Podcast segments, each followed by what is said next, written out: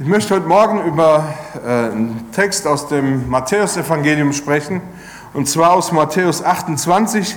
Ich predige über die Verse 18 bis 20. Und Bibelleser haben schon so intuitiv eine Ahnung, was da steht, aber ich lese es trotzdem noch mal vor.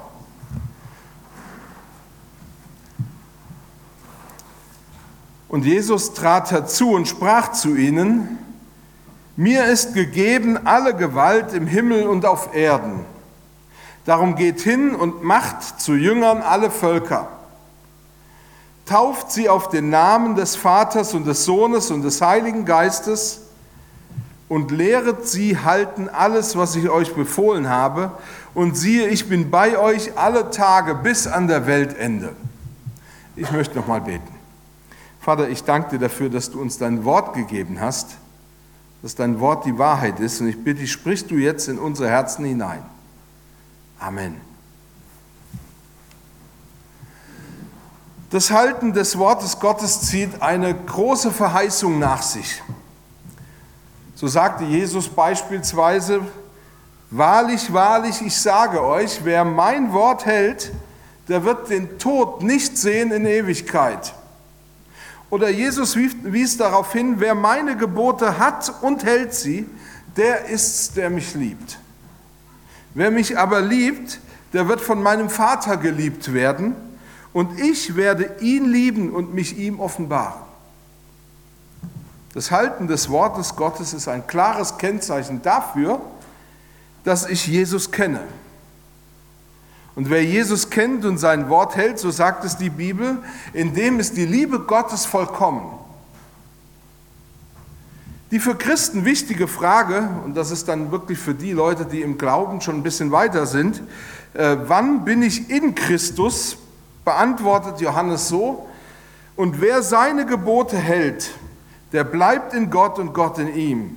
Und daran erkennen wir, dass er in uns bleibt, an dem Geist, den er uns gegeben hat. In diesem selben Text, nur zwei Verse vorher, spricht Johannes davon, dass diejenigen, die sein Wort halten, von Jesus Christus empfangen werden. Ich kann nicht sagen, äh, ich kann als Christ nicht sagen, ich liebe Jesus und gleichzeitig sagen, dass mir sein Wort oder seine Gebote egal sind. Es ließen sich sicherlich noch eine ganze Reihe an Versen und Aussagen dort hinten anhängen aus dem Neuen Testament, aber ich hoffe, dass die meisten auch so verstanden haben, was ich damit sagen will. Das Halten des Wortes Gottes oder dessen, was Jesus sagt, ist für uns Christen von elementarer Bedeutung. Egal, ob du schon lange Christ oder Nachfolger von Jesus Christus bist oder ob du gerade angefangen hast, dich für den christlichen Glauben zu interessieren. Es geht darum zu verstehen, dass der christliche Glaube nicht in erster Linie die Zustimmung zu einem christlichen Bekenntnis ist, sondern die totale Orientierung an Jesus Christus und dem, was er gelebt und wie, was er gelehrt hat. Aber würden wir nur sagen, dass Jesus ein Vorbild für uns war und nur schätzen, dass er Vorbild ist, dann würden wir das Wichtigste verpassen. Wenn wir nicht erkennen, dass Jesus auch der Sohn des lebendigen Gottes ist, dass er Gott in Menschengestalt ist, dann würden wir, wie gesagt, das Beste verpassen. Denn die großartigste Botschaft ist die, du kannst in die Gegenwart des lebendigen Gottes kommen und heute schon eine persönliche Beziehung mit Gott selbst leben. Eines unserer alten Kirchenlieder bringt es auf den Punkt, Gott ist gegenwärtig. Er will damit sagen, Gott will, will, dass er in dein Leben kommt und du kannst in seine Gegenwart, in sein Leben kommen. Jesus ist gekommen, um dich in die Gegenwart Gottes einzuladen. Alles, was einen Menschen von Gott trennen kann, hat er auf sich genommen und es durch sein Sterben am Kreuz ein für alle Mal ausgelöscht. Es gibt wirklich nichts, was dich von dieser Beziehung oder von einer Beziehung zu Jesus Christus oder dem Leben in der Gegenwart Gottes abhalten muss. Jesus hat es beiseite geschafft und weggenommen. Er hat alle Voraussetzungen dafür erfüllt und deshalb liegt es nur noch an deiner persönlichen Entscheidung. Will ich diese Beziehung oder will ich sie nicht? Aber wie in jeder Beziehung geht es nicht in erster Linie irgendwann mal darum, einen Schein zu haben, auf dem steht, dass ich in dieser Beziehung bin, sondern du bist in die, äh, sondern es gilt in dieser Beziehung auch, es geht darum, diese Beziehung zu leben. Und der Weg, wie du diese Beziehung leben kannst, ist zunächst das, lerne Jesus kennen und lerne zu tun, was er gesagt oder geboten hat. Allerdings ist es nur der erste Schritt. Genauso wichtig ist, dass du dir einen Lehrer suchst. Jemand, der schon in einer Beziehung mit Jesus Christus lebt. Denn das sind genau die Menschen, denen Jesus, und wir haben es ja gerade gehört in dem Text, den ich ursprünglich vorgelesen habe aus Matthäus 28, denen Jesus aufgetragen hat, dich zu lehren. Das heißt, er hat ihn aufgetragen, dir dabei zu helfen, wie du in diese Beziehung mit Jesus hineinkommst und wie du das, was Jesus ja gelebt und gewollt hat, wie du das leben kannst. Und wenn du nicht weißt, welchen Lehrer du dir suchen sollst oder wählen sollst, dann würde ich dir raten, such dir den fröhlichsten raus. Ja? Denn die Beziehung mit Jesus ist auf der einen Seite sicherlich eine ernste Sache, aber auf der anderen Seite äh, trägt diese Botschaft auch eine Kraft und eine Freiheit in sich, die ansteckend ist. Als Jesus seinen Schülern gegenübertrat, forderte er sie auf, die Botschaft von der möglichen ewigen Gemeinschaft mit Gott in jedes Land, in jede Volksgruppe, in jeden Kulturkreis und zu jedem Menschen zu bringen. Und Jesus wollte, dass jedem Menschen auf dieser Erde bekannt wird, du kannst eine persönliche Beziehung mit Gott leben und du kannst in seine Gegenwart kommen. Es ist tatsächlich die beste Botschaft, die es gibt. Du kannst einem Reich beitreten, das keine Grenzen kennt. Ein Reich, das keine Armee wirksam bekämpfen und kein Regime dieser Welt oder eine Seuche je ausrotten könnte. Denn es ist ein Reich, das nicht von dieser Welt kommt, sondern von Gott selbst. Gott hat, in, hat das in seinem Wort sehr deutlich gemacht. Echtes Wahres Leben ist die Gemeinschaft mit Gott. Und jeder Mensch wird so lange dem wirklichen Leben hinterherlaufen und es nie erreichen, solange er nicht in diese Beziehung mit Gott kommt. Du hast dir vielleicht einen Lebenstraum erfüllt, aber kaum, dass du ihn erreicht hast, weißt du auch schon, dass dieser Traum ein Verfallsdatum hat. Er wird nicht von Dauer sein. Die Erfüllung dauert vielleicht einen Moment, aber sobald es erfüllt ist, steht dir die Frage wieder im Raum, was kommt dann, was kommt als nächstes, was passiert jetzt? Die Bibel sagt, wer Jesus hat, der hat das Leben. Das wahre, das wirkliche, das erfüllende Leben. Nun möchte ich aber heute auch zu denen sprechen, die schon lange in dieser Beziehung mit Jesus Christus leben oder die sich eben auch für Jesus entschieden haben. Und ich möchte dir heute anhand unseres Textes etwas bewusst machen, wo ich ehrlich sagen muss, das ist mir wieder neu bewusst geworden. Und ich möchte dich auf das hinweisen, was Jesus hier seinen Jüngern eigentlich sagt. Er sagt nämlich, werdet Lehrer. Und das Erste, über das ich in diesem Zusammenhang äh, sprechen will, ist, du bist berufen, Lehrer zu sein. Und ich lese noch einmal diese Verse. Und Jesus trat herzu und sprach zu ihnen, mir ist gegeben alle Gewalt im Himmel und auf Erden.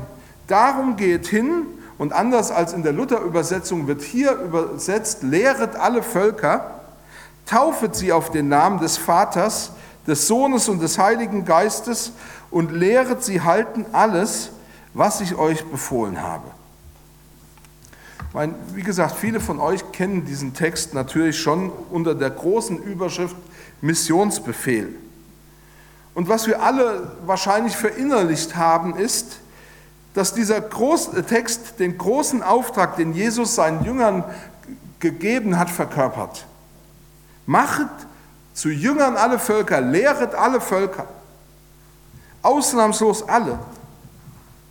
Aber ich will an dieser Stelle wirklich nicht spitzfindig erscheinen, geht es bei diesem Auftrag nicht darum, im Stadium eines Schülers zu sein und zu bleiben, denn Jünger sein heißt Schüler, sondern es ging darum, dass dieser Schüler irgendwann wieder ein Lehrer sein soll, der wiederum Schüler hat, die dann irgendwann auch wieder Lehrer sein sollen. Das heißt, das Ziel, die Absicht, die Jesus verfolgte, war es, dass wir Lehrer werden sollen. Er spricht davon, lehret sie halten alles. Diejenigen, die andere belehren, sind Lehrer. Damit mich niemand missversteht, es wird im Neuen Testament von zwei verschiedenen Arten von Lehrer gesprochen. Ähnlich wie wir das ja auch kennen, der Handwerksmeister ist im Grunde auch ein Lehrer und der Lehrer in der Schule ist auch ein Lehrer. Also das sind zwei unterschiedliche Arten, wie man lehrt oder wer lehrt. Ähm, und so hat Jesus in Matthäus 23, Vers 10 gesagt, und viele denken, ah, Lehrer werden, da steht doch irgendwas in der Bibel, und da steht, ihr sollt euch nicht Lehrer nennen lassen, denn einer ist euer Lehrer Christus. Und er spricht die an, die das Amt eines Lehrers haben wollen, um Ehre und Autorität für sich zu beanspruchen.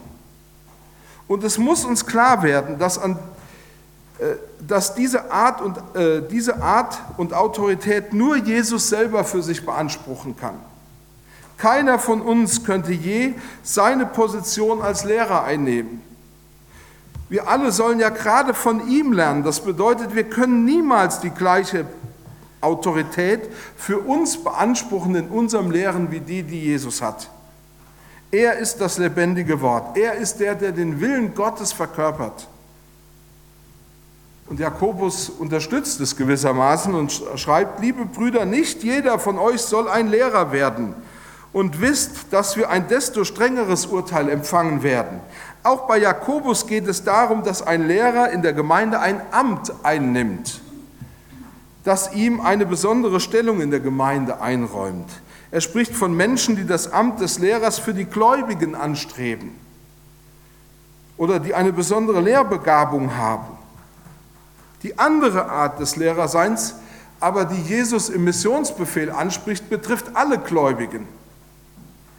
Diese ist auch die, die in unserem Text gemeint ist, genauso wie in anderen Stellen, wie zum Beispiel im Hebräerbrief, wo der Hebräerbriefschreiber davon spricht, dass die Hebräer, und hier geht es um eine Gemeinde oder um eine Gruppe, schon längst Lehrer sein könnten, aber es nicht sind. Das heißt, hier geht es nicht um ein Amt, sondern vielmehr um die geistliche Reife und die Verantwortung, das Evangelium von Jesus Christus weiterzugeben.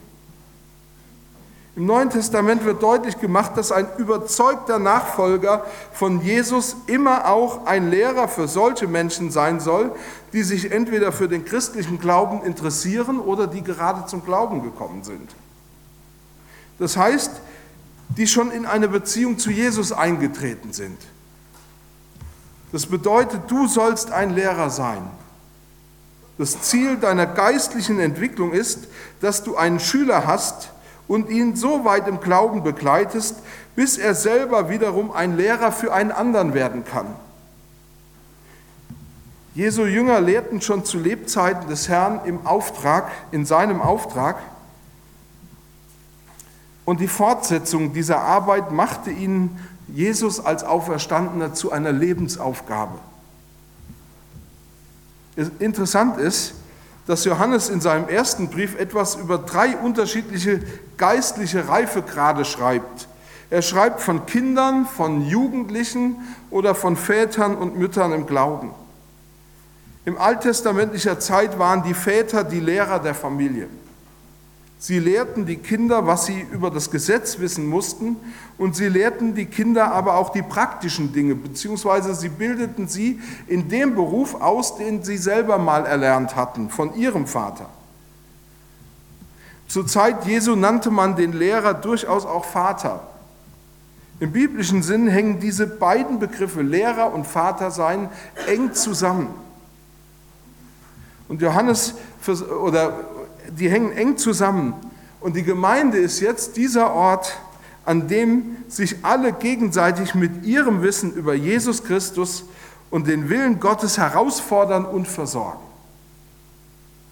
Petrus spitzt das noch ein bisschen zu, indem er schreibt, seid alle Zeit bereit zur Verantwortung vor jedermann, der von euch Rechenschaft fordert über die Hoffnung, die in euch ist. Ich möchte ein zweites sagen. Was bedeutet es eigentlich, Lehrer zu sein?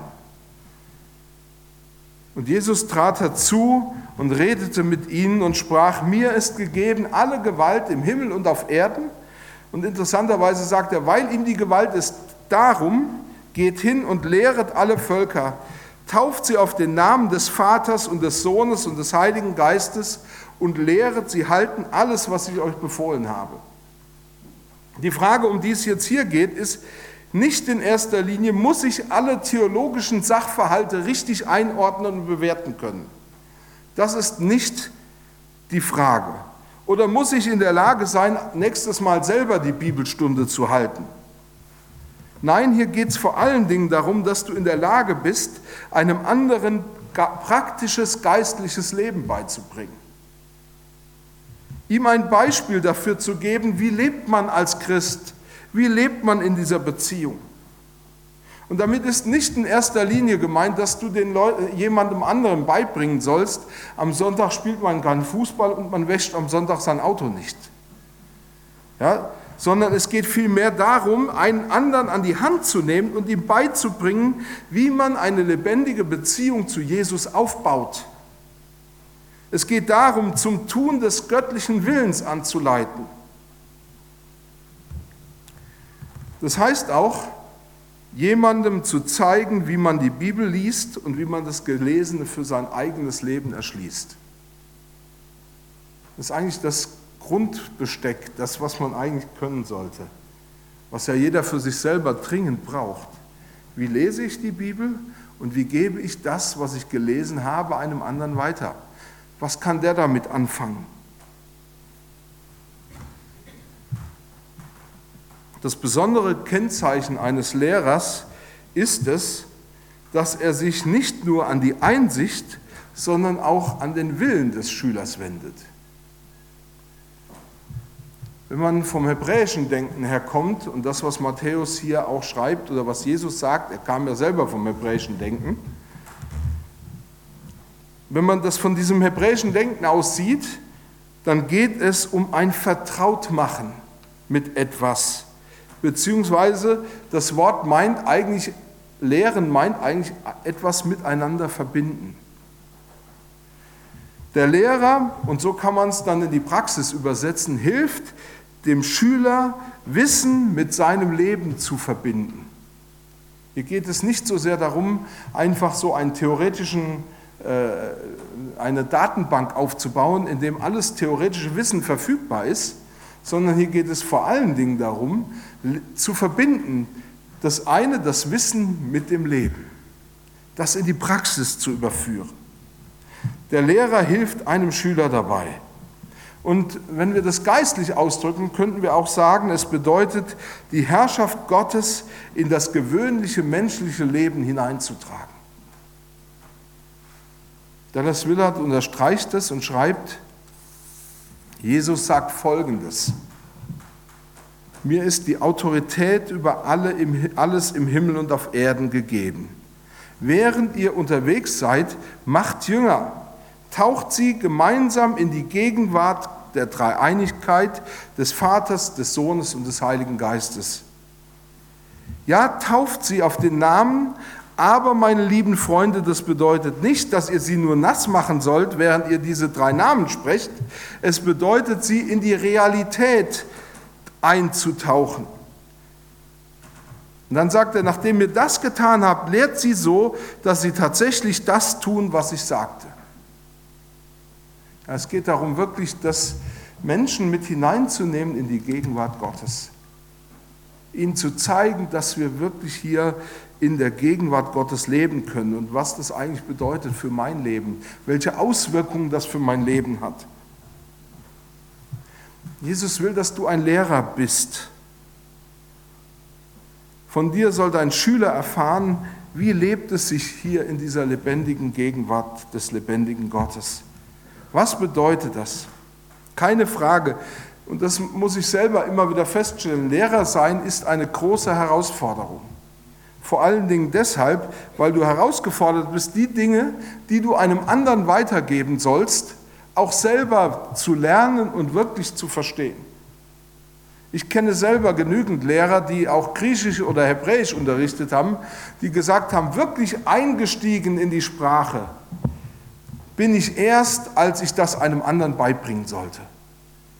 Und deswegen glaube ich, ist es, hat Jesus das mit einer großen Weisheit auch versehen und gesagt, ja, das ist es, lerne du und lehre du. Du wirst feststellen, dass du immer auch Schüler bleiben wirst. Trotzdem ging, ähm, also trotzdem ging äh, Jesus mit seinen Jüngern nicht so um, als ob sie erst ein Diplom haben müssten, äh, um wiederum für andere Lehrer zu sein. Ich glaube, dass wir manchmal so innerliche Hürden haben und denken, oh, das ist ja so eine Riesenherausforderung. Wie soll ich das denn hinkriegen? Einem anderen auch noch Lehrer sein. Der Punkt ist, dass es nicht gefordert ist, dass du die Dinge, die du selber nicht weißt, einem anderen vermitteln musst, sondern dass du das weitergeben lernen musst, was du schon kennst und was du weißt. Deswegen wird auch niemand direkt überfordert mit dem, was er machen soll, sondern ihr seid wirklich in der Lage, das auch zu tun. Ich möchte euch das zusprechen. Du bist in der Lage, ein Lehrer zu sein. Aber es ist trotzdem wichtig, dass du auch Lehrer bist. Und wenn Jesus sagt, dass du Lehrer bist, dann möchte ich dich fragen, wirklich, und du musst dir das selber auch mal die Frage stellen, wo ist denn dein Schüler? Ja, wenn du ein Lehrer bist, wo ist dein Schüler? Und wenn du noch keinen Schüler hast, dann möchte ich dir das ans Herz legen und sagen, schau dich nach einer Person um, oder betet, dass Gott dir eine Person schickt, der du wirklich das beibringen kannst, was du selber erfahren hast. Der du das weitergeben kannst. Gott hatte nie die Absicht, dass wir für uns selber alles hören, dass wir nur alleine für uns selber Menschen sind, die da so einen riesen Ballon an Wissen und Gefühlen und was weiß ich nicht und Erfahrungen ansammeln, sondern er wollte immer, dass du es einem anderen weitergibst. Und deswegen möchte ich dich bitten, überleg dir das gut. Wo ist dein Schüler? Bete darum. Ich komme jetzt hier zum Schluss. Ich möchte darauf hinweisen, dass das Gebet ein Stichwort ist. Ich werde gleich beten, aber es werden gleich auch noch Körbchen durch die Reihen gehen und die Bettina wird noch was dazu sagen. Ich bete. Vater, ich danke dir dafür, dass du uns dein Wort gegeben hast und dass du uns herausforderst, Lehrer zu sein. Und ich bitte dich, dass das in unserem Leben sich widerspiegelt. Gib uns die Offenheit für einen anderen Menschen, den wir lehren können. Zeig uns diesen Menschen. Und dann gib uns Liebe für die, diesen Menschen und hilf uns wirklich, ihn dabei anzuleiten, das zu finden, was wir gefunden haben in dir. Amen.